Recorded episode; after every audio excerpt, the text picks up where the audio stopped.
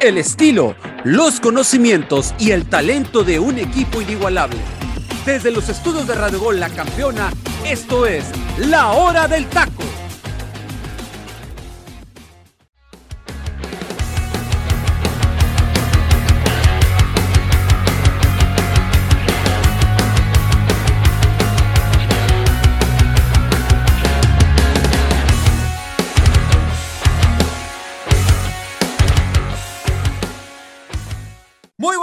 Para la gente del Pacífico y muy buenas tardes para la gente del interior de la República. Esto es La Hora del Taco. Muchísimas gracias por llegar aquí a la plataforma digital de Radio Gol. Baje la aplicación que no le cuesta absolutamente nada.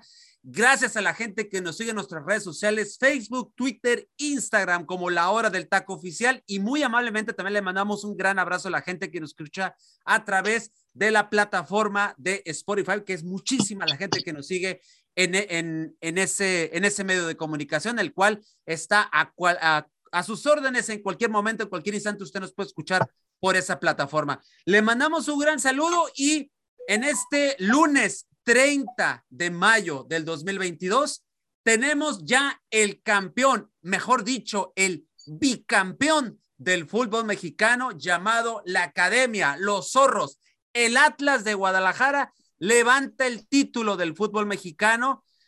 Ay, pero híjole. Ahorita yo creo que va a haber trancazos ahorita en, el análisis de esto porque yo ya escuché un comentario aquí y voy a abrir contigo, mi estimado Arturo Vázquez, que te aventaste la dominguera el lunes. Tú dices que fue el mejor arbitraje de la liguilla del fútbol mexicano lo que hizo este señor ayer en la cancha de la Bella Irosa. Entonces te pregunto, mi estimado Tocayo, ¿influye el arbitraje en el trámite del partido? ¿Qué tal, teacher? ¿Cómo estás? Muy buenas tardes. Saludar a toda la gente bonita que nos escucha y que ya está sintonizándolos, a mis compañeros Freddy y José Luis. Mira, teacher, para mí, el mejor arbitraje de la liguilla ya lo estaremos analizando. Méntame la madre primero, mejor. Cada quien estará dando su punto de vista. No, no, no, adelante. Por eso te pregunto, Rajatabla. Dale, dale. O sea, ¿por qué crees? A, ver, pero ¿por qué crees? Pero ¿por qué crees que es el, mejor arbitraje? A ver.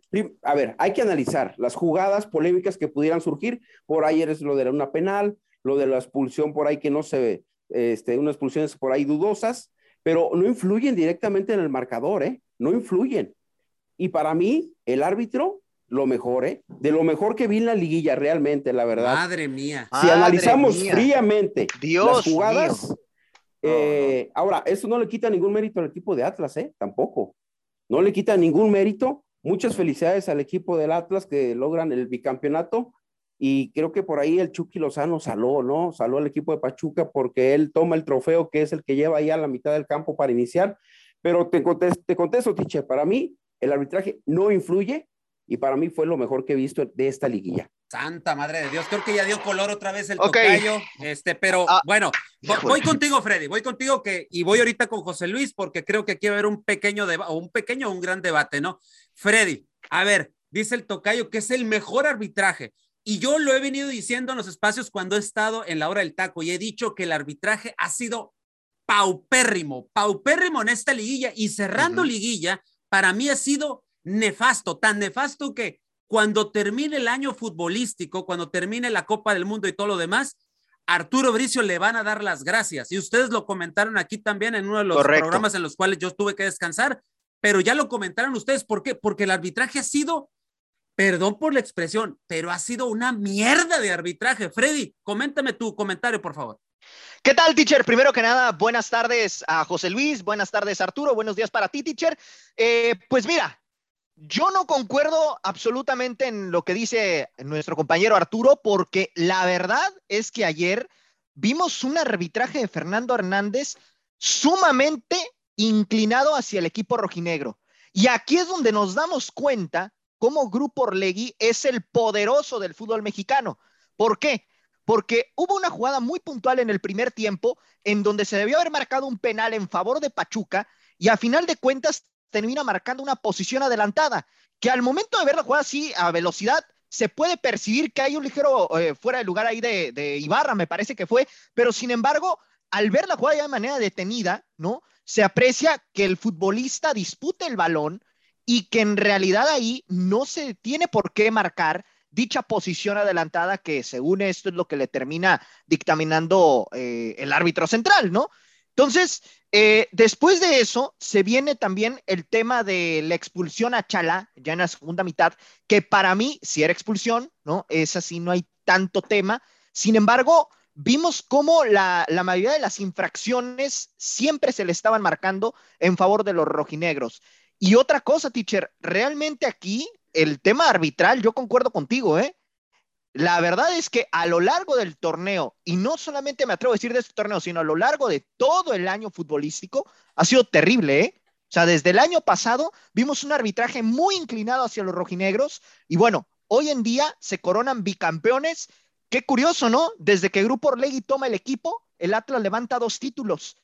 Tres estrellas para el Atlas después de 70 años de sequía. Ahí no, no tiene la culpa el Atlas, ¿eh, Freddy? Mm, no tiene la culpa el Atlas. Ahora, y estoy de acuerdo en una cosa que ustedes dicen, compañeros. Del arbitraje en general ha sido pésimo, malísimo. No, pero, pero tú estás diciendo que. Y este fue el ejemplo de la liguilla, ¿eh? Exacto. Sí, del, de la final de vuelta fue el ejemplo del mal arbitraje de nuestro fútbol mexicano.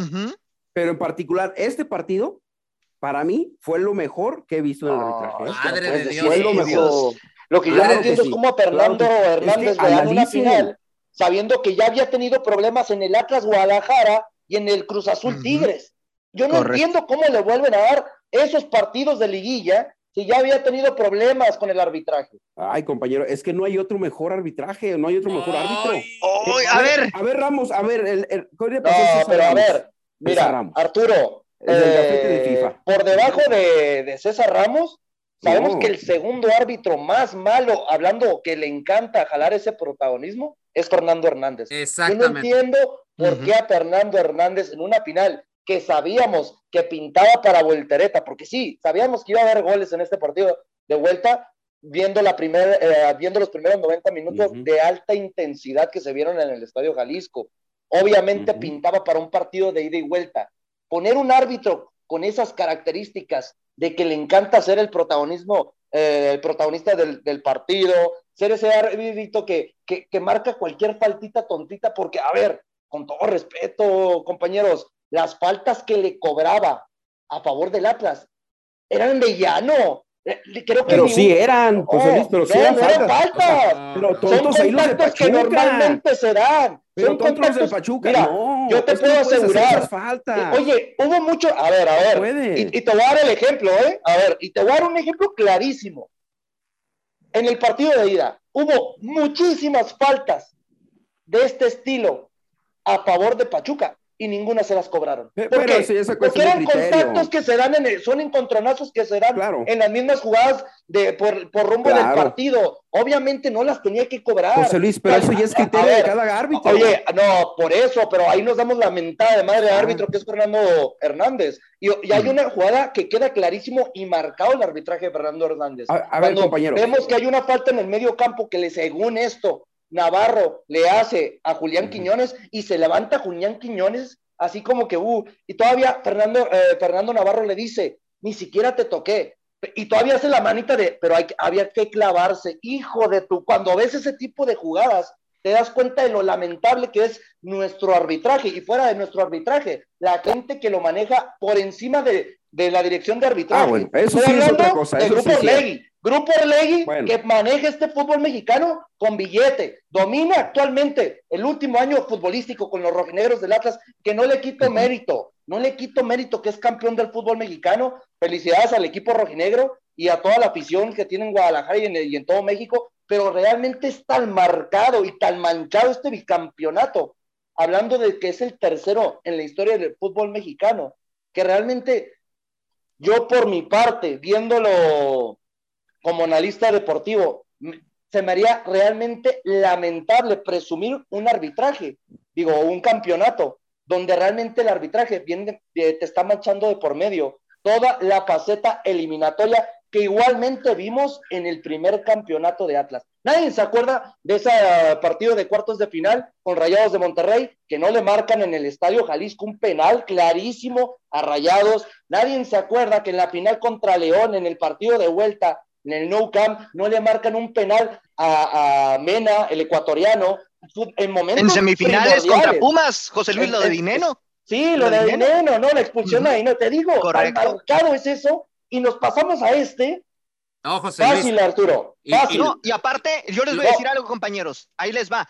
Este partido en particular, si dice Arturo, no influyó el arbitraje, a favor del Atlas, o sea, no perjudicó en el marcador. pero ahí te va, Arturo. si se hubiera marcado ese penal en favor de Pachuca, créeme que no es lo mismo. El penal de dices, no, no, sabías, Exactamente. no sabías si iba a ser penal. No era lo mismo. No, no, era penal. Era penal. Pero no fue penal, nunca fue ¿Cómo penal. No, si se ve cómo le trompica la pierna. A ver, es más, hay una toma, hay una toma de, de, la parte de atrás. que hubiera cambiado muchísimo el partido. No, hay una toma por la parte de atrás donde se ve que ni lo toca. Pero la toma de frente es engañosa porque se ve que sí lo encima que sí lo pisa. Oye, pero si te das cuenta, el, a ver, nomás te digo algo, ¿eh? el contacto de cadera también cuenta, ¿eh?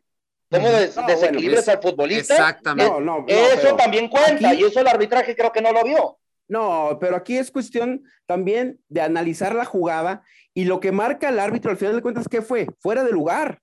¿Por qué? Porque el jugador del Pachuca dirige el balón hacia el frente, en donde se encuentra un compañero del adelantado que regresa, le mete al cuerpo al defensa y eso provoca ah, que tú estás hablando de la. A ver, tú estás hablando de la jugada de Eric Sánchez. Del penal, del penal. Sí, a ver, lugar. Pero te, das, te das cuenta, Arturo, que al momento, cuando se da el pase filtrado, cuando se habilita Eric Sánchez para meterse adentro del área, que el mismo Romario Ibarra se quita y se desatiene de la posición, no, no se quita. Se quita, pero estorbando. No, claro que no. A ver, a ver, a ver. permite que transite por el, por el jugador de Pachuca. ¿Cómo vas a decir que es estorbando si va por espaldas del futbolista del Atlas? Claro, no, no, no. Y si tú ves la jugada. ¿Cómo va a ser? A ver, pero dime cómo. El árbitro. es que no, no, no lo capto. Cuentas, el no lo capto. ¿Cómo estás diciendo que se está. sorprende. que está interfiriendo si se está poniendo por detrás del jugador del lugar? El jugador viene de fuera del lugar y regresa. pero mira, no está interfiriendo en la jugada, se está poniendo a espaldas. se está poniendo a espaldas del futbolista del Atlas. Yo estoy de Romario, yo estoy hablando de Romario, del jugador Por eso, Romario Ibarra se pone a espaldas del futbolista de Atlas. Se le pone, claro. se le pone por un costado, lo estorba, lo empuja. Eh, o sea, si, ustedes ven la, la, repetición, van a, van a ver eso, van a ver eso. Y sorprende el árbitro a todo mundo inclusive a los de Fox Sport, los cuales son bien tendenciosos. Ah, y el señor mañana por hablar bien de Grupo Pachuca, ¿eh? obvio. Es, es, es, muy tendencioso del señor pero Eso siempre ha pasado, Arturo, en los, en los canales de, transmisión. siempre. siempre las transmisiones de Fox tienen que hablar positivo de los equipos que transmiten. Siempre, siempre va a ser así. Pero nos sorprende pues a todo mundo cuando el árbitro, yo cuando vi a Juadi, que la pasaron varias veces la repetición, dije, eso es fuera de lugar. Eso es fuera de lugar. Es que no hay fuera de lugar. Oye, si te das cuenta, hasta se ve cuando, el futbolista de Atlas, eh, que obviamente, a ver, me estás diciendo que es fuera de lugar, tú te quedas con el fuera de lugar, pero fue falta.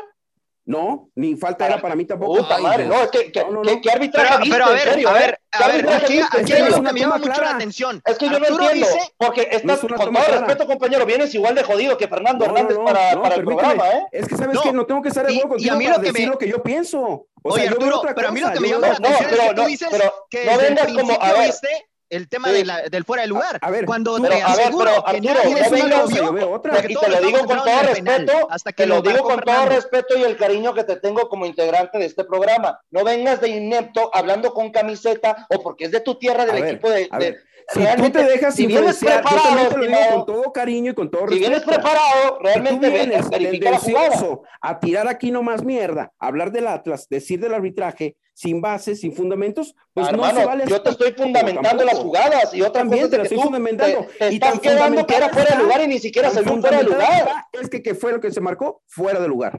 pero, pero no era fuera de lugar.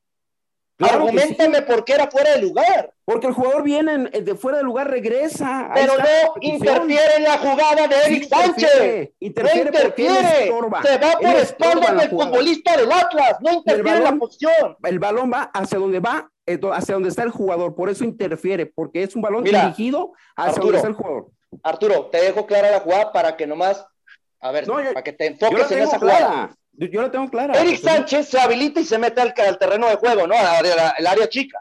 Cuando adelanta el balón, si te das cuenta, enfrente de él solamente, solamente tenía el futbolista de Atlas. Solamente. ¿En qué momento cuando punté el balón y va en dirección frente al futbolista del Atlas, vemos a Romario Ibarra el medio interfiriendo? No interfiere, es que no hay interferencia del futbolista de Pachuca. Ahí es cuando te das cuenta que cuando se hace el contacto, Eric Sánchez te lo puedo asegurar que no estaba buscando un penal porque todavía tenía espacio para levantar la vista y centrar para que uno de sus compañeros se habilitara y empujara el balón. Así de fácil. aún así, sobre la oh. jugada de Eric Sánchez, no termina haciendo falta. No termina haciendo falta. Claro, hay contacto con la pierna. No, se ve claramente. La toma de atrás es la que se ve más claramente y se ve que el, el pie del jugador del Atlas, que es Santa María, le pasa por arriba, ¿eh? Al jugador. Eh, a ver, Tocayo, se ve el pie plantado en la tierra, en, el, en el césped de Santa es María. Es que también las imágenes no te ayudan, no te ayudan, y por eso crean en la gente confusión. Y sin más, con esos comentaristas de Fox tendenciosos. No, pero es que aquí no está, con todo respeto a los comentaristas de Fox, dejémoslos por un lado, ellos por su área profesional bueno, y nosotros enfocados en nuestro programa. Pero realmente. Yo lo que te estoy comentando es que realmente, dime, tú qué dices que es fuera de lugar, argumentame en qué momento Romario Barra interfiere en esa jugada. No, no hay manera, es que no interfiere. Claro que sí, claro no que interfieres. Ya te lo argumenté y ya te lo digo. Viene y te lo, el jugador y, te lo argumenté mucho mejor yo. Te lo argumenté mucho mejor yo y yo no veo que en ningún momento el futbolista ecuatoriano se interfiera. Creo que vamos a salir de acuerdo tú y yo con nuestros puntos de vista. Y es, que, es que lo que yo no entiendo, Arturo, es que eres el único cegado, o vienes borracho, no, sé, te digo, que, no, que no puedo creer que eres el único, estimado, que eres el único que realmente no ve eso. No, no, no, muchachos, déjaselos a los de bien. A nosotros no, eso, no lo manejamos Te voy a decir algo, te voy a decir algo. Yo no, yo no lo vi eso, ¿eh? Eso también lo vio el árbitro de ayer. Oye, no, pero por eso estamos criticando a Fernando Hernández. Ahora, que lo comente la gente, que ah, lo ah. diga la gente ahí en las redes sociales. Ahí en las redes sociales. y, y, lo que, y miren, a lo que yo quería llegar es a lo siguiente. Curiosamente, eh, Paco Chacón eh, y Armando Chundia, que los sigo yo desde mi cuenta personal de Twitter, a los cuales, a, por ejemplo, a, Ramos Rizo le mandamos un saludo que ya fue invitado una vez aquí en la hora del taco. Los dos coinciden en que era penal este, es que si hay un contacto de por medio. Exactamente. Y tú, lo que tú estás argumentando, justamente eh, Felipe Ramos Ruiz lo acaba, lo acaba de decir. Entonces, curiosamente, o sea, eh, eh, no sé, Arturo, la verdad, hoy no sé, tú, tú, está, tú hasta te atreves a decir que para mí es, es, no sé, no sé, Arturo, ¿qué, ¿qué, traes hoy el día de hoy? Para ti es justo el, el, arbitraje, pero para mí es sumamente tendencioso, pero como bien dices, Arturo, también, y, y coincido, también qué opinen en nuestras redes sociales, Facebook, Twitter, Instagram, la hora del taco oficial. Y díganos ustedes si les pareció no tendencioso el arbitraje del día de hoy. Y moviéndonos un poco del arbitraje, que la verdad el arbitraje ha quedado a deber en toda la liguilla del fútbol mexicano, en toda, incluso en el partido de ayer. Eh, ya vámonos a lo que es el partido. Ya analizamos y creo que le dimos con todo el arbitraje y aquí estuvo muy bueno el debate. Pero, Freddy, ¿cuáles son las claves del campeonato de los zorros del Atlas, ya quitando lado el arbitraje, ¿qué, ¿cuáles son las claves importantes para el, equipo de la academia? Pues el tema de haber unificado por completo al medio campo de Pachuca, que era un, uno de los mediocampos más poderosos de, de, la liga, teacher. Lo decíamos, si podías nulificar a este Pachuca, prácticamente desaparecía. ¿No? Entonces, el Atlas logró en cierta manera nulificar por completo a Víctor Guzmán, que prácticamente no se vio en el encuentro. Luis Chávez también no fue su partido. Eric Sánchez ya en el segundo tiempo desaparecido. Romario Ibarra, a pesar del golazo que se avienta en el primer tiempo, también desaparece. Un Avilés Hurtado que prácticamente pues no, no estuvo en el encuentro. Entonces, el hecho de, de haber manejado esa, esa parte de nulificar por completo el esquema de Guillermo Almada a Diego Coca le termina funcionando y muchos podrán decir, eh, fue ratonero, sí, fue ratonero Coca, pero le salió. A final de cuentas, el Atlas levanta el bicampeonato. Eh, José Luis, eh, ¿qué pasó? ¿Por qué no le alcanza al equipo de Pachuca? Y cosa curiosa, ¿eh? Pachuca no pierde durante todo este torneo en casa. Y te voy a dar otro dato muy interesante, teacher, que para mí lo factor ya quitando lo del arbitraje, para que Arturo sí entienda que solamente es el arbitraje malo que estamos tocando, tomando en cuenta, no demeritando el título de los rojinegros del Atlas, yo creo que algo muy importante a lo largo de la temporada, que todos hablan de Pachuca, bien acabas de dar un dato, Pachuca el mejor local del fútbol mexicano. Pero ¿cuál fue el segundo mejor local del fútbol mexicano? Los rojinegros del Atlas. Solamente perdieron contra los mismos Tuzos del Pachuca 1 por 0, y esa sorpresiva derrota contra el equipo de Mazatlán, ¿no? Que le sorprendió, que fue la sorpresa, si más no me equivoco, de la jornada 14 del fútbol mexicano. Eh, de ahí, este equipo de Atlas supo aprovechar de buena virtud en la liguilla del fútbol mexicano, salir jugar de, como local, hablando de que buscando ese partido de local, meter la mayor cantidad de goles posibles porque sabía que cualquier visita se le podía complicar y el mero ejemplo lo vimos contra el equipo de Tigres y actualmente contra este equipo del Pachuca en la final del fútbol mexicano. Hablando de los Tuzos del Pachuca, yo creo que fuera de que en cuestiones tácticas yo vi un equipo muy retraído, como que sin prisa realmente, sabiendo que pues en los primeros minutos, ¿no? Cae ese golazo realmente de Romario Ibarra por el equipo de los Tuzos del Pachuca. Yo esperaba que una reacción un poquito más a tiempos del mismo equipo de los Tuzos del Pachuca. Vimos un poquito de ese manejo táctico que ya nos tiene acostumbrados Diego Martín Coca, de pasar ya con esa desesperación de que tenía un resultado en contra, jugando de visitante, fuera de que fuera actualmente en ese debido momento un 1 por 0, vimos que vuelve a pasar esa línea de 5 a línea de 4. Y esa línea de 4 significa que pase Manuel Aguilera del lado izquierdo y a, Aníbal Charal lo pasa como cuarto mediocampista, apoyándose con Luis Reyes, Aldo Rocha y el mismo Saldívar. Al paso de las jugadas vemos esa desatención y esa jugada tan puntual que cabecea Julio César Furch, que le queda el rebote a José Abeche y, centra de buena manera para que pues cayera el, penal, ¿no? Este penal que realmente no cabe duda, ese penal era muy marcable, creo que ni era necesario que fuera a revisarlo al bar, creo que era una jugada muy clara para haberla marcado desde el primer momento y pues viene bien ejecutado por Julio César Furch ya pues por justicia futbolística, por lo que estábamos viendo en los primeros 45 minutos con ese dominio de los todos del Pachuca que tenían cuatro tiros al arco, diez tiros totales y el equipo del Atlas jugando a lo que jugaba al contragolpe, pues cae esa jugada fortuita, ¿no? Un pase donde ya no mirábamos, creo que todos al momento que estábamos viendo al Pochito Guzmán decíamos, ya centras algo, y saca un centro perfecto donde deja perfectamente solo a Nico Ibáñez quitándose la marca de Manuel Aguilera, como lo habíamos dicho. Dense cuenta que ese gol es jugada táctica, porque Manuel Aguilera casualmente ya estaba posicionado como el último futbolista por izquierda. Fácilmente por esos movimientos de área que sabe hacer Nico Ibáñez se lo quita y cabecea de una manera espectacular. Ya el segundo tiempo, bien lo dijo mi compañero Frey, yo creo que ya dio Coca cierra el partido, mandando al Hueso Reyes a la contención, ya manejando esas posibilidades de que pues el, manejo defensivo del equipo de Atlas retrayera o jugara con esa necesidad del equipo de, los Tuzos del Pachuca, y es cuando vimos un equipo que no tenía reacción, veníamos, mirábamos demasiado nerviosismo. Yo creo que es, lo que pasa, ¿no? Que estas dos plantillas tenían esa mezcla de, experiencia y juventud, pero creo que pecó demasiado la juventud de los futbolistas de los Tuzos del Pachuca. Correcto, mi estimado José Luis. Eh, Tocayo, eh, ya yéndonos al lado del campeón, para ti, ¿quién es el jugador más valioso de, los zorros del Atlas? Híjole, teacher, qué difícil pregunta porque realmente todos lo hicieron muy bien. Para mí lo de Furch, que es ahí el pivote, que es la verdad el delantero que sabe retener, ganar, pelear allá arriba los balones, lo hace increíblemente muy bien. Quiñones. Oye, Tocayo, ¿te puedo hacer una pregunta disculpa? Nomás brevemente y para que sigas con tu... ¿Realmente crees que Julio César Furch, nomás por haber cobrado el penal, se merecía el jugador del partido de la final? Y curiosamente, y curiosamente, este, híjole. Es que para mí, eh, eh, era el Hueso Reyes, ¿eh? el mejor futbolista de la liga. Sí, sí, exacto. Porque, y qué curioso, ¿no? El dato curioso, Julio Furch, que, que le dio el, segundo campeonato al Atlas hace seis meses, hoy otra vez, de penal, hoy otra vez, ¿no? Se los da de, penal.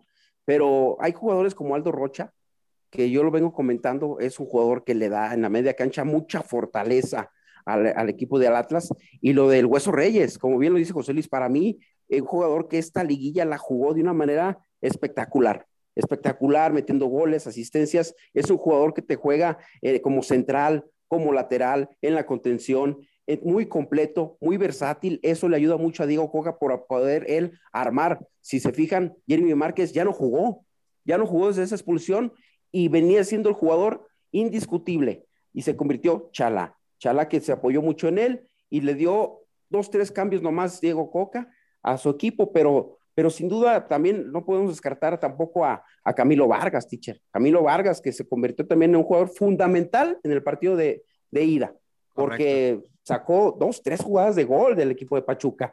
Y entonces, esa seguridad tiene una columna vertebral del equipo de Atlas importantísima. Camilo Vargas, lo de Nervo, lo de Nervo es un titular indiscutible, un defensa que se la raja, que se barre, que disputa, que muerde, que, que te asfixia como, como defensa. Y, luego Aldo Rocha, y adelante donde pongas a Quiñones o a Furch. O sea, es una columna vertebral, lo del Atlas, bien definida, y, por eso yo creo que este, e, el equipo, haciéndolo en conjunto, lo hace muy fuerte, ¿no? Bien se lo dieron el, trofeo a, a, Furch como el mejor jugador de la, de la liga, al final de cuentas le da el gol de, del título, ¿no? Al equipo del Atlas, aunque perdieron 2-1, pero este, para mí todos, todos jugaron muy bien. José Luis, ¿quién es la decepción de esta serie final? El jugador, el jugador de excepción. creo que es muy fácil y todos vamos a estar de acuerdo. Creo que fue el Pochito Guzmán. Sabiendo que venía de una liguilla, liguilla, extraordinaria con este equipo de los Todos del Pachuca y una temporada regular de 10, porque para mí tanto se hablaba de los goles de Nico Ibáñez, se hablaba mucho de la, verticalidad, eh, de la, verticalidad que tenía Avilés Hurtado, Romario Ibarra, ese manejo de medio campo, ¿no? Que tanto alabamos del medio campo, ese tridente mexicano entre Eric Sánchez, Luis Chávez, pero lo de Pochito realmente en una final donde más ocupas a este futbolista diferente, creativo, que te abra, te dé esos pases filtrados, que te rompan líneas para que tus futbolistas referentes en el ataque te puedan dar ese resultado que tanto estás buscando, es cuando vimos mucho nerviosismo del futbolista mexicano. Y no y creo que el ejemplo claro fue más que nada cuando le daban pases a menos de cinco metros y se le iban. Realmente ni siquiera el control podía tener con pelotas tan sencillas que le daban sus compañeros. A mí me, me llamó demasiado la atención como Luis Chávez, miramos que fue lo más propositivo de la segunda mitad, sabiendo que pues el equipo de Atlas ya estaba cerrado atrás para mantener ese resultado global. Y a mí se me hacía muy, muy próximo, ¿no? Muy, muy adelantado de Diego Coca cuando hace esos cambios, de que, que mete a Diego Barbosa, a Guido, a, a, a, Gary Aguirre, estos futbolistas canteranos del Atlas. Yo dije, creo que lo estás, se está anticipando con los cambios, pero no, realmente aprovechó esas desvirtudes que estaban brindándote los futbolistas de los todos del Pachuca, como, como lo puntualizo. Yo creo que el principal problema de este partido para el equipo de Pachuca fue nerviosismo, no poderle dar la vuelta a un resultado sabiendo que tenías a tu gente, yo creo que esta presión que te inculcaba de ser el fútbol, el equipo número uno de la temporada regular y el equipo con el que debería cerrar el campeonato quedando campeón, hablando entrecomillado justamente por ser el mejor equipo de la temporada, es cuando nos damos cuenta que este equipo no tuvo respuesta. Y Víctor Guzmán fue el ejemplo clarísimo de que este, eh, de que este equipo realmente no estaba enfocado de lo que era, de lo que se estaba jugando, ¿no? Principalmente, que era la final del fútbol mexicano. Correcto. Freddy, ¿quién es la revelación de esta serie final? hablando de los jugadores, obviamente. La revelación. Híjole, a mí me gustó mucho, teacher, lo que, lo que hizo, eh, en este caso, Romario, ¿eh?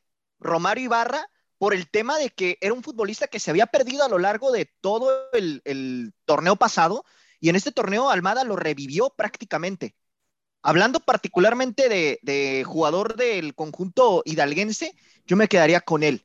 Y de parte del conjunto del Atlas, me gustó mucho lo que hizo Saldívar también, ¿eh? Me agrada mucho lo que hizo Saldívar. Yo creo que me quedaría con esos dos. Y te quiero pasar un dato, teacher.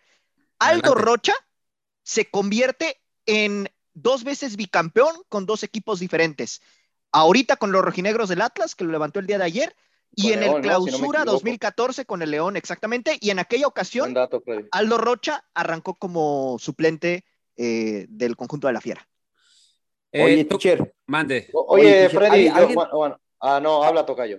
Adelante, Tocayo. Gracias. Oye, alguien que también a mí se me hizo revelación en esta liguilla fue lo de Abella, ¿eh? Porque era un jugador que estaba en la banca, que aprovechó la lesión de Barbosa y, lo puso ahí, Diego Coca, y lo hizo bien. Si bien le costó trabajo los primeros 30 minutos del partido de, vuelta ahí en Pachuca porque estaba desubicado, le ganaban las espaldas, pero creo que ese jugador Abella hizo muy buena liguilla con el equipo del Atlas.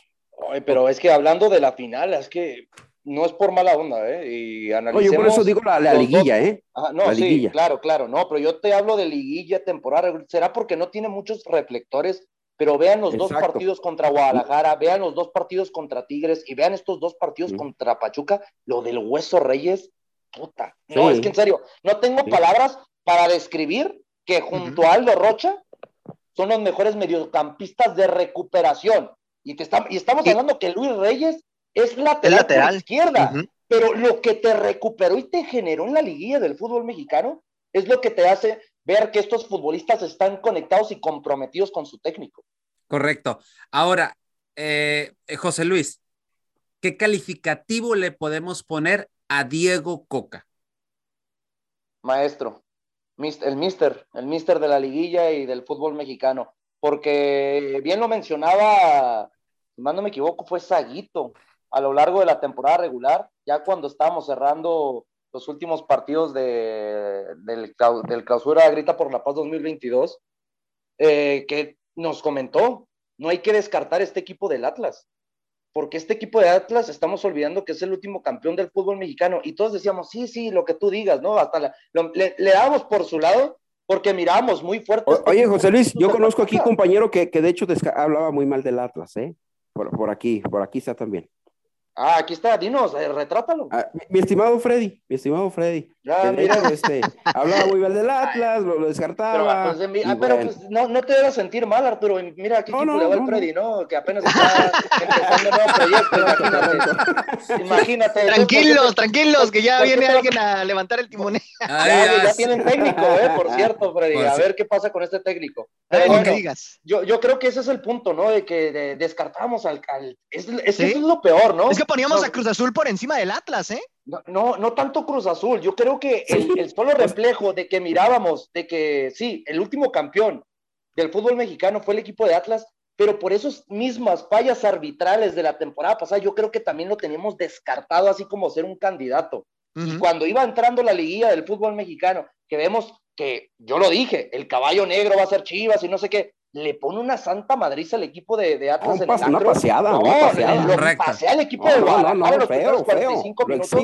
y, deja tú, esos 45 minutos fue lo que demostró lo que, lo que sabe hacer este equipo de Atlas. No teniendo la posesión de balón, es pelotazo, Julio César, eh, Julián Quiñones te la remata y te mete gol. Eso es, a eso te juega el Atlas. A, pegar pelotazos a que te los agarre el colombiano y te la sepa concretar junto a, Julio César Furch. Son las únicas jugadas y cómo mató a cada uno de estos equipos en la liguilla del fútbol mexicano. ¿Cuál fue la jugada? Al minuto 90 contra el equipo de Tigres en el Estadio Jalisco. gol de Quiñones al pelotazo. ¿Cómo cayó el segundo gol al, minuto 93 contra el equipo de los Tuzos del Pachuca? Pelotazo y gol de Quiñones. Pelotazo y gol de Quiñones. Te digo, este equipo juega a lo que le dice que tiene que jugar Coca. Algo tan sencillo como es primer balón que reciban, pelotazo, mándala a volar y el que la tiene que agarrar es el futbolista colombiano que tiene la velocidad, el drible y las cualidades para sentenciar cualquier partido. Y, hoy, y hoy lo intentó, perdón, José Luis, y hoy lo intentó Armada, ¿eh? Me, entiendo a Murillo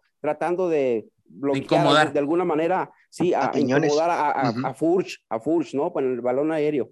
Este, sí, pero bien se cuenta que sí, fue, fue bien ejecutado ese cambio, ¿eh? Porque no, en ningún balón aéreo Murillo le ganaron fue difícil, pero, pero tantas veces así jugó el Atlas todo el campeonato y es aquí donde mucha gente le criticó, entre ellos mi estimado Freddy, al Atlas, que, se les, que ya sabían cómo jugaba el Atlas, que era lo mismo, jugaba lo mismo, pues nadie le pudo ganar. No, e, eso es lo que te iba a comentar, Arturo. Aunque supieran a qué jugaba, exacto, los, entrenadores, eh, eh, los entrenadores contrarios, los enemigos del equipo de los rojinegros del Atlas, fueron ineptos porque pensaron más en que podían con sus funcionamientos generar más oportunidades que el equipo rival. Y sí lo hicieron, porque dense cuenta que Tigres, el mismo equipo de Pachuca, Guadalajara, propusieron más, propusieron más, tuvieron más tiros totales, hablando en términos generales de los 180 minutos de cada llave. Pero hay una cosa, José Luis. La contundencia, Ticha. Exactamente. Es, es la contundencia. Correcto. Que el equipo de Atlas sí la tiene.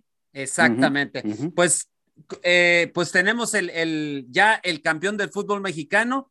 Vamos a ver qué sucede, sobre todo con Pachuca. Vamos a ver si Pachuca pues vuelve por sus fueros el próximo torneo, porque la verdad no hizo un mal torneo, hay que reconocerlo también.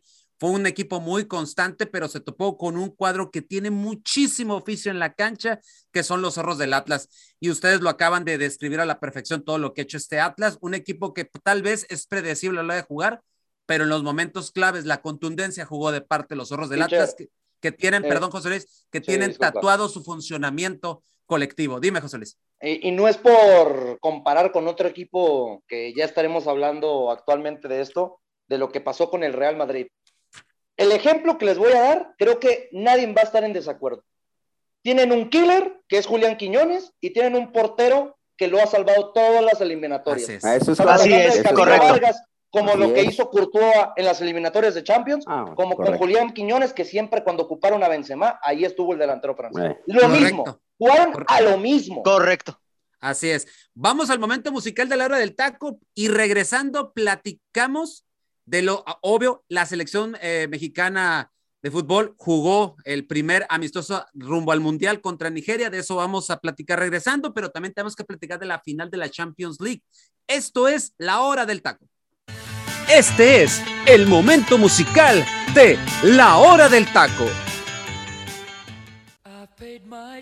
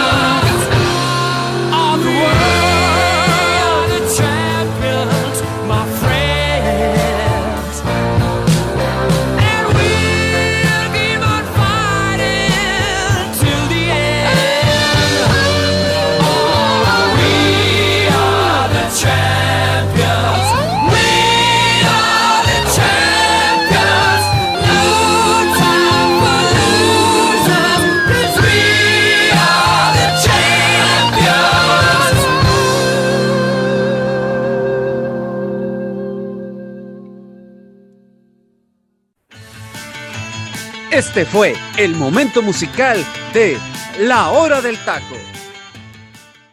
Este fue el momento musical de la hora del taco y hoy en, esta, en este inicio de semana les traemos a su majestad Queen con la canción We Are the Champions del álbum News of the World.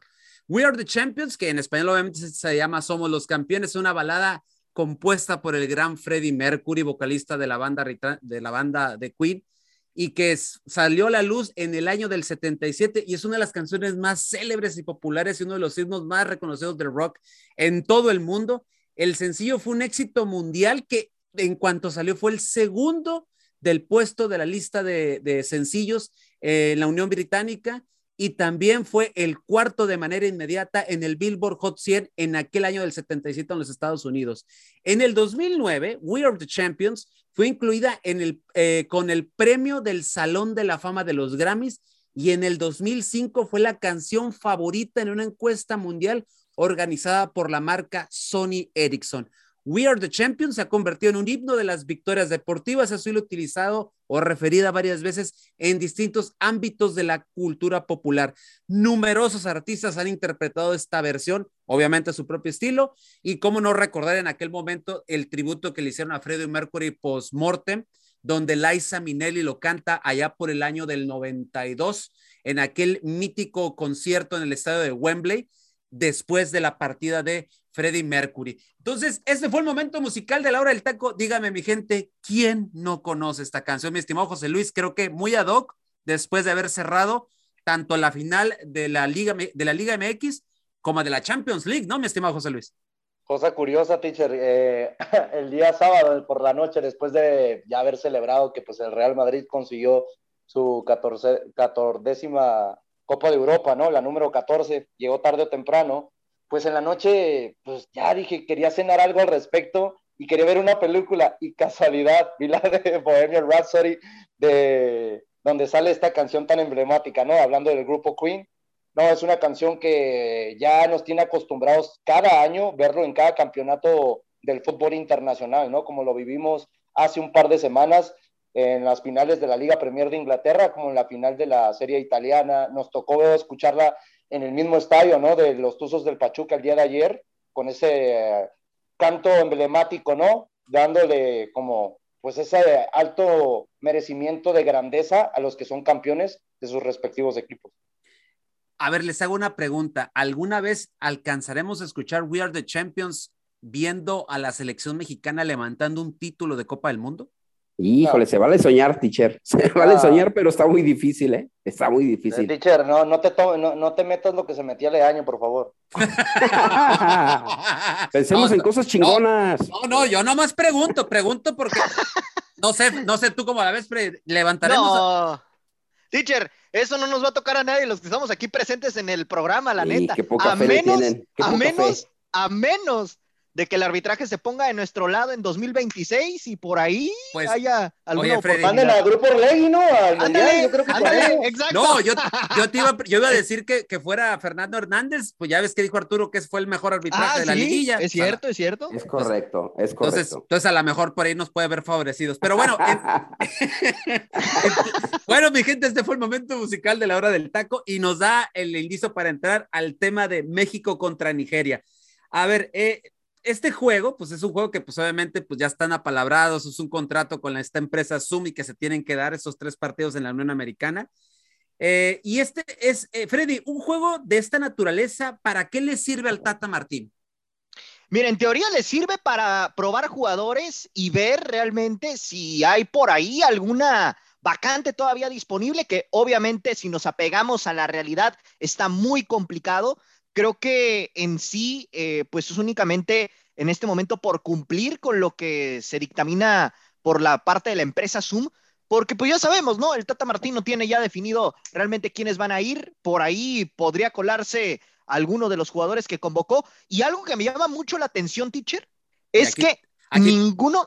Perdón, que te interrumpa, aquí tengo la lista de 21 jugadores que ahorita se ah. las voy a pasar, ¿eh? No, y ahí justo es a lo que quería llegar, teacher. Ninguno de los equipos que disputaron la final el día de ayer tienen convocados, ¿eh? O tuvieron convocados hasta el momento. ¿no? Curiosamente. Tocayo, ¿qué cosas interesantes es este México sacando el triunfo ante Nigeria por dos goles a uno? ¿Qué le viste de interesante esta selección el día sábado? Bueno, yo le vi interesante lo de Montes, que el Tata Martino lo pone ahí en la central, porque es un jugador que busca eh, hacer esos tipos, esos trazos largos, ¿no? De 40, 50 metros que nos tenía acostumbrado Rafa Márquez, digo, no hay que comparar, pero él intenta darle salida con ese jugador en, trazos largos, ¿no? Cambios de juego, lo veo rescatable, me sorprendió lo de Guardado, que la verdad dio un buen partido, pero realmente esta selección le sirven al Tata esos partidos para ver el funcionamiento de los jugadores en, ciertas posiciones, teacher. Lo de Gallardo, muy bien a la ofensiva, pero muy mal defiende. Eh, ¿Qué más? Este, por ahí, eh, lo de Jiménez, el Chaquito Jiménez, que, pues bueno, se encuentra ahí con el gol. Creo que es un jugador que propone, que le echa muchas ganas, que lo intenta de alguna manera, ¿no? Pero pues sabemos que este equipo de la selección ya está muy bien definido, está, es muy difícil que haya cambios. Eric Gutiérrez muy bien, lo de Edson Álvarez es un titular indiscutible en la selección.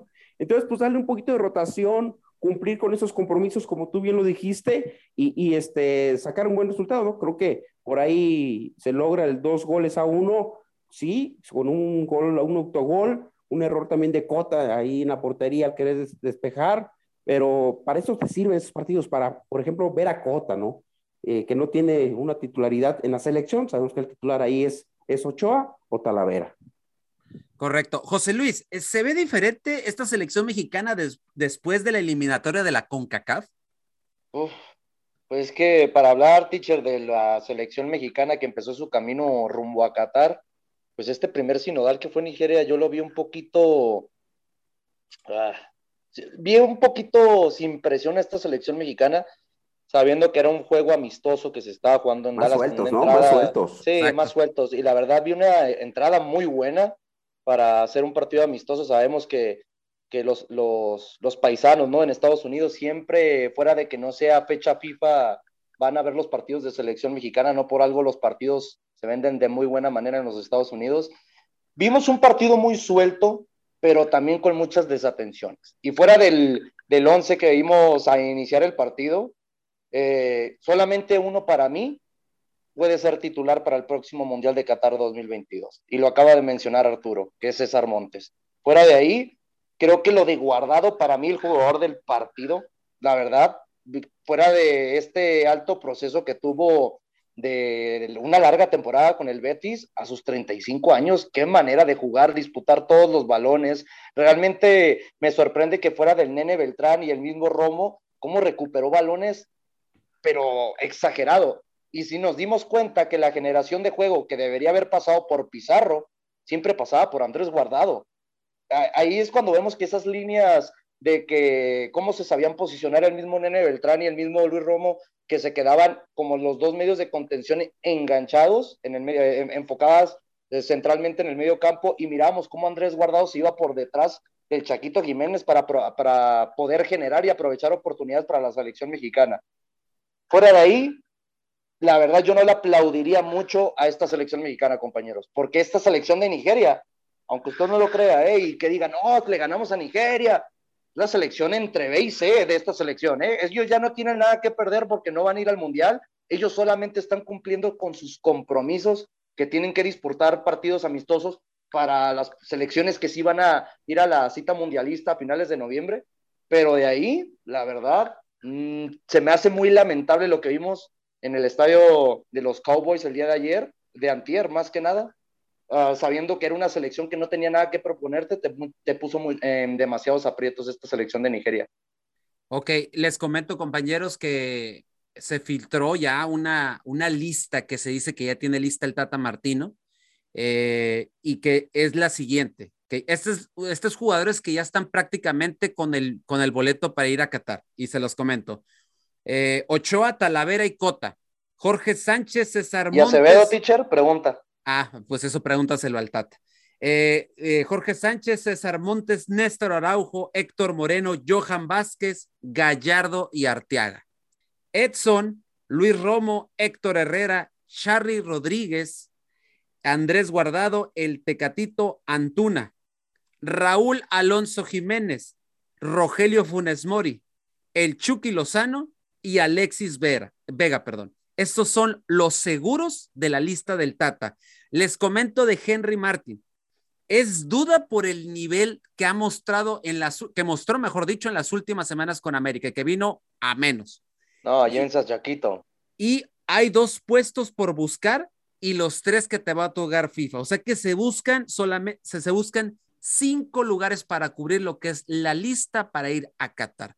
¿Cuál es su opinión, compañeros? Mm, yo incluiría, teacher, principalmente me les anticipo a mis compañeros, de estos futbolistas que vimos el día sábado, que jugaron contra la selección de Nigeria, la verdad, yo incluiría a Nene Beltrán, ¿eh? Lo que está haciendo el Nene Beltrán, fuera de, de esos problemas que tenía en temporada regular con Chivas, ¿no? Que no teniendo continuidad.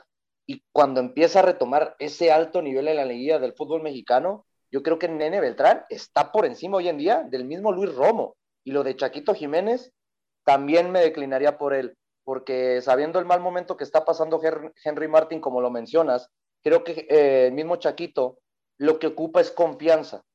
Y lo estamos viendo que con el Tata la está teniendo. Y fue fuera de que fue un gol de rebote, de que le quedó frente al arco, lo que tú quieras, la buscó y, y tuvo varias oportunidades para concretar, pero pues el futbolista por esa falta bien clara, de tuvo una bien clara que sí, la de frente al arco, ¿no? Sí, claro. sí, pero te das cuenta que esas fallas Tocayo las tiene. Sí, es importante eso, José Luis. Es la falta, es la falta de confianza. Y, y, eso que, da, que hace el Tata de darle esa confianza a, Chaquito Jiménez, está bien, y qué bueno, y que lo aproveche, y, y como sea el gol, ¿eh? Con la nalga, acuérdate cómo los metió el Chicharito de nalga, de cachete. Deja tú, recuerda que el primer gol de Chicharito que en la Liga Premier fue en la Community Shield, fue con la cara. Con la cara, con la boca, con la trompa, sí, claro. o sea, no importa, pero mételas, ¿no? Mételas. Y, y, hay jugadores también como Romo que están bajo nivel, que sí lo está llevando el, el Tata, pero que también es una posible, así como Henry Martin, también el, este, lo de Romo, ¿eh? que está también en duda. Pero, pero Tocayo, lamentable, madre, es el futbolista que patrocinas, ¿no? Lo de Pizarro, ah, no, era, no, bueno, era para que jugara de titular, qué lamentable participación. Pizarro ¿eh? realmente está fuera de ritmo, descanchado, no tiene ya velocidad, se, se atora con el balón. híjole, la verdad es, es un que. jugador que, que está siendo muy torpe, ¿eh? Ya, ya se le pasó su, su buen momento para mí. Así es. Bueno, vamos a pasar ya a analizar ya por último, ya lo que nos, nos resta de programa, nos queda, vamos a hacer el cierre ya de la hora del taco de este lunes 30 de mayo. Freddy, pues vamos a hablar de la Champions League. El Real Madrid, la Casa Blanca levanta la número 14 y se convierte yo creo que en el, en el equipo más importante del mundo a nivel de clubes. Pero Freddy, ¿cuánta responsabilidad tiene Courtois en el título que levanta el equipo merengue? Para mí mucha, teacher, porque realmente quien estuvo dominando el partido fue Liverpool. El Madrid prácticamente se echó atrás todo el partido, no, no logró encontrarse y supo aprovechar las oportunidades que tuvo, bueno, la oportunidad que tuvo en este caso de la mano de, de, Benzema y de Vinicius, ¿no? Y prácticamente Courtois me parece que saca como tres o cuatro claras de gol en favor del conjunto de los Reds y de no ser por el guardameta belga, este Liverpool se pudo haber llevado la Champions por una goleada, ¿eh? Porque realmente el Madrid, su propuesta fue prácticamente nula. Correcto. José Luis, ¿qué le sucedió al Liverpool? ¿Por dónde eh, pasa lo de la derrota del cuadro de, de Klopp? Teacher, mira, yo no concuerdo con Freddy de que dice el Real Madrid se fue para atrás todo el partido. El Liverpool es el que mandó para atrás al Madrid. Yo en ningún momento vi que el Madrid fuera ese que propusiera, que nos tenía como deslumbrados con las volteretas en las fases eliminatorias de esta UEFA Champions League. Yo vi que realmente el equipo del Liverpool con esa línea tan inteligente en el medio campo con Thiago Alcántara, eh, Jordan Henderson y Fabiño, mirábamos que presionaban demasiado a ese medio campo que ya nos teníamos tan acostumbrados como de Tony Kroos, Luka Modric y el mismo Casemiro. Si se dieron cuenta fue marca muy personal. Fabiño se iba directamente a marcar al creativo que era Luka Modric mirábamos que Henderson se iba directamente con Casemiro y el mismo Tony Cross se quedaba solo peleando con el mismo Thiago Alcántara, los dos generadores de juego. Ahí cuando vemos esa presión alta es cuando vemos que los dos centrales del, equipo del Real Madrid tienen que subir a apoyar. Estamos hablando de David Alaba y Eder Militao, que los mirábamos un poquito adelantados y que así cuando se adelantaban, ¿qué pasaba? Que los laterales tenían que tomar la posición de los centrales. ¿Y qué pasaba? Se retraía el equipo del Real Madrid en la central y era cuando miramos esos futbolistas como Luis Díaz, que para mí lo hizo de una manera muy lamentable. Para mí lo de Carvajal, creo que el futbolista que me sorprendió más en el terreno de juego fue lo de Carvajal, tan criticado que fue en las eliminatorias de la UEFA Champions League, hablando contra el Paris Saint Germain, el Chelsea y el, Manchester City, que lo de Carvajal para mí fue espectacular. Realmente el gol que hace Vinicius es gracias a una recuperación que tiene Carvajal y se habilita dejando totalmente solo a, Fede, Valverde, que Fede, Valverde es el que le da el pase a Vinicius nomás para que tenga que empujarla. Otra cosa muy importante, teacher, y les anticipo aquí por encima de todos, ¿eh? ningún diario lo ha tocado, ni siquiera. Ya vi una noticia y Sadio Mane ya no seguirá en el equipo de Liverpool. Se va al Bayern, ¿no? se va a ir al Bayern Múnich, pero hay un problema con el Bayern Múnich. ¿Quién es el mejor postor ahorita por encima del Bayern Múnich? El equipo del Paris Saint Germain. El El Exactamente. Pues. El Paris Saint Germain está pegándole duro para hacer cambiar de parecer al futbolista senegalés, de que se, en vez de llegar el equipo del Bayern Múnich para que llegue a cubrir esa ausencia de Robert Lewandowski, pues no, que se vaya a ser el centro delantero punta del equipo con este nuevo proyecto que trae el Paris Saint Germain. Se lo puede llevar, ¿eh? Perfecto. Y compañeros, ya para cerrar el programa y así a, rajatabla, nada más me dan la respuesta, por favor. Para cerrar. Y voy, empiezo contigo, Arturo. Sí. ¿Quién pesa más en este título 14 del Real Madrid? ¿Benzema o Courtois? Yo creo que Courtois. Courtois por lo que hizo. Ok. Eh, Freddy, ¿quién pesa más en, el título 14, Benzema o Courtois? Yo me quedo con Courtois también, ahí coincido con el tocayo. José Luis, ¿quién pesa más, Benzema? Teacher, a ver, ¿en temporada regular o en o hablando solamente de la final? yo, estoy, yo, estoy, hablando del título 14. Sí. Es que si hablas del título 14, estás hablando de la temporada completa. no, bueno. Yo lo entendí como el partido. No, no, no, no, no. ¿Quién pesa más en el título 14? Está no, que a ver, hablar del título es todo el proceso, Freddy. Correcto. sí, sí, sí. Bueno, pero yo, lo, yo lo entendí como el partido de la pondría... ahí, es Benzema. Ahí sí es Benzema, exactamente. Ahí es Benzema. No, no. Yo me quedo 55 Courtois, 45 Benzema. ¿Por qué? Lo estuvimos platicando con el equipo de Atlas todo lo que le salvó Camilo Vargas para que Quiñones tuviera las oportunidades y las concretara, pasó lo mismo con el equipo del Real Madrid. Courtois tapaba en los momentos más importantes donde no mirábamos que el Real Madrid tuviera respuesta y en los momentos que se le complicaban más en el, partido, cuando le dabas vida al equipo blanco, ¿quién te aparecía para concretar esas fases eliminatorias? Karim Benzema. Me quedo con 55-45, teacher. Pues sí, mi respuesta tendría que ser Thibaut Courtois. Y te voy a dar un dato por qué Thibaut Courtois. Freddy dice 3 a 4 tajadas, ¿eh? No, fueron 9 atajadas en 99 minutos. Ah, 9. Nueve. Imagínate hay una espectacular que le hace a Salah, hay una espectacular que hizo. No, la que le saca a Sadio Mané, que, que, que, la toca con los ah, todavía alcanza a pegarle al palo y todavía le pasa por la espalda. no, esa es una taja, es la tajada del título esa. Exactamente, monstruoso lo que hizo el, portero, el portero de, de, de, del arma. Como dice el meme, teacher, te quiero mucho, Thibaut Courtois. Exactamente, exactamente. bueno, mi gente, nos despedimos. Esto fue La Hora del Taco en su misión de este lunes 30 eh, de mayo del 2022 a nombre del buen Freddy López, Arturo Vázquez el Tocayo, José Luis Macías Santa Cruz.